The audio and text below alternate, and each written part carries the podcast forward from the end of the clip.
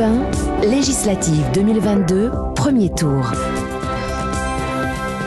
Omblin Roche et Julien Pierce. Il est 6h16 sur Europe 1. Votre invité ce matin, Julien, est politologue et expert associé à la Fondation Jean Jaurès. Bonjour Mathieu Souquier. Bonjour, bonjour Merci à tous. beaucoup d'être avec nous ce matin sur Europe 1 au lendemain d'un rendez-vous important de notre vie démocratique, les élections législatives.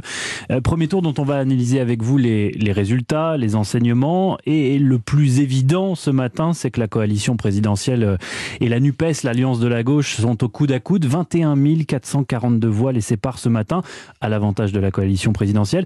Alors on se doutait que ça allait être serré, mais peut-être pas à ce point. C'est un gros revers pour Emmanuel Macron. Oui, alors, euh, non, pas- la peine de, de rester trop longtemps sur l'abstention, mais quand même, c'est la deuxième fois qu'aux législatives, en réalité, une majorité d'électeurs ne se déplace pas. Ce qui veut dire que les deux principales forces, celles qui arrivent en tête euh, au- aujourd'hui, en réalité, vont avoir des difficultés de toute façon, quelle que soit l'issue réelle du scrutin. 52,4% le, le taux d'abstention hier, c'est 10 points de plus qu'il y a 10 ans. C'est ça, ça veut dire que chacune des deux forces fait entre 25 et 26 des, des voix, mais des voix exprimées. Et qu'en réalité, derrière, c'est un Français, sur, un Français sur huit, en réalité, qui se reconnaîtra derrière la majorité parlementaire désignée. Donc, gouverner avec derrière soi un Français sur huit pendant cinq ans, c'est de toute façon compliqué, quel que soit le Premier ministre, que ce soit Madame Borne ou euh, Jean-Luc Mélenchon. Donc je reviens à ma question initiale, est-ce que c'est un gros revers ce matin pour Emmanuel Macron?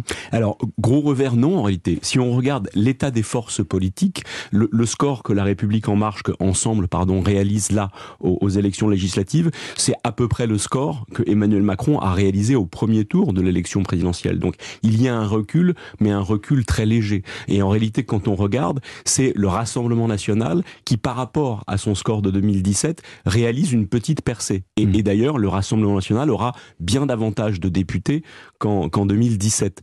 Et la gauche, en revanche, si on regarde l'état des forces politiques, la gauche, cette fois-ci, grosso modo, fait à peu près le même score qu'en 2017. Alors que c'est seul- le seul camp, pour schématiser, qui a fait à peu près campagne euh, pour ces législatives. Alors, et, et ça doit peser, mais en tout état de cause, l'état des forces est à peu près le même qu'en 2017. En tout cas, la gauche ne pèse pas plus lourd qu'en 2017, sauf que unie, elle pèse en réalité beaucoup plus lourd. Mm. Et donc, on a deux forces politiques, la République en marche, ensemble, pardon, et, et, et, et la France insoumise, ou l'union, pardon, de la gauche désormais, qui vont occuper la quasi-totalité des sièges à l'Assemblée la semaine prochaine. Alors je le disais euh, en introduction, 21 442 voix seulement euh, les séparent. Euh, pour autant, avec quasiment autant de voix obtenues euh, euh, hier qu'ensemble, la coalition présidentielle, la NUPES, n'obtiendrait que entre guillemets 180 à 210 sièges selon les projections, soit une centaine de moins que la majorité. Comment expliquer cette différence? C'est notre mode de scrutin? Alors oui, absolument, c'est- notre mode de scrutin, mais, mais tout de même... Ça, peut dit- interpeller quand même. hein. Ça- alors, mais quand même, ça dit quelque chose d'étonnant. On n'avait pas du tout imaginé que la gauche se reconstituerait à la faveur de ces élections, de la présidentielle d'abord et des législatives d'une part. Et, et- et d'ailleurs, il y a une forme de zigzag politique qui a forcément dérouté pour partie les Français. L'élection présidentielle, elle s'est jouée jusqu'au premier tour à droite. Et même très à droite, parce que Marine Le Pen, parce que Éric Zemmour, parce que Emmanuel Macron lui-même avec son programme avait fait le choix du couloir de centre droit. Et puis, à la faveur du score inattendu de Jean-Luc Mélenchon, 22% au premier tour de l'élection présidentielle, l'entre-deux tours s'est joué à gauche.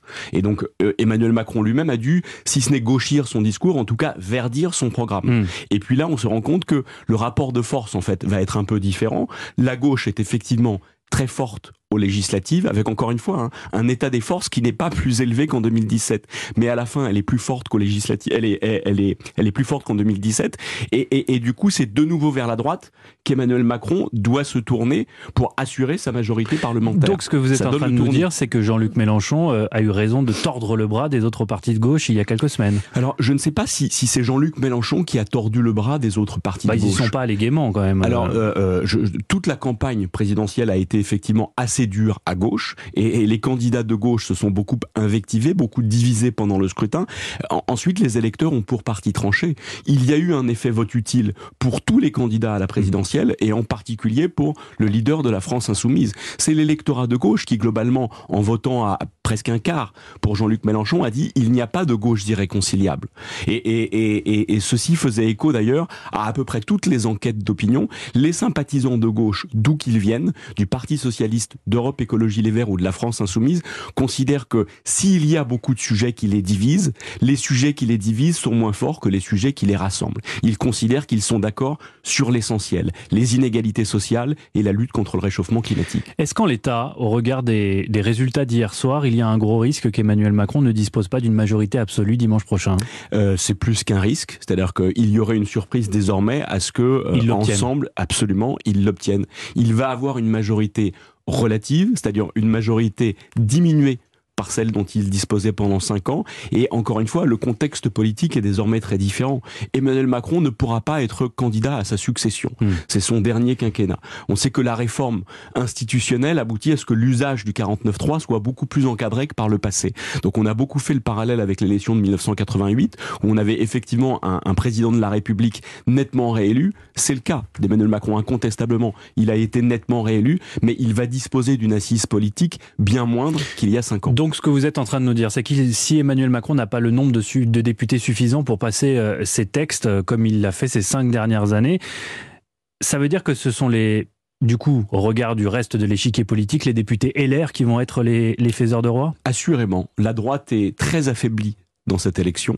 Euh, elle l'a été évidemment à la présidentielle, elle l'est là aux législatives, et pourtant le groupe dont elle va disposer, qui encore une fois est en net recul hmm. entre 40 et 80 hein, selon les projections, un, net recul par rapport à la législative de 2017. Évidemment, la droite va être en, en, en position pivot, et ce qui veut dire qu'on va avoir un nouveau tournis, tournis politique, c'est-à-dire que Emmanuel Macron a conforté sa victoire à l'élection présidentielle, encore une fois, en parlant pour partie à l'électorat de la gauche dans l'entre-deux tours. Désormais, c'est non seulement à l'électorat de droite qu'il va parler d'ici dimanche prochain, mais c'est ensuite avec la droite qu'il va devoir discuter pendant cinq ans pour constituer des majorités.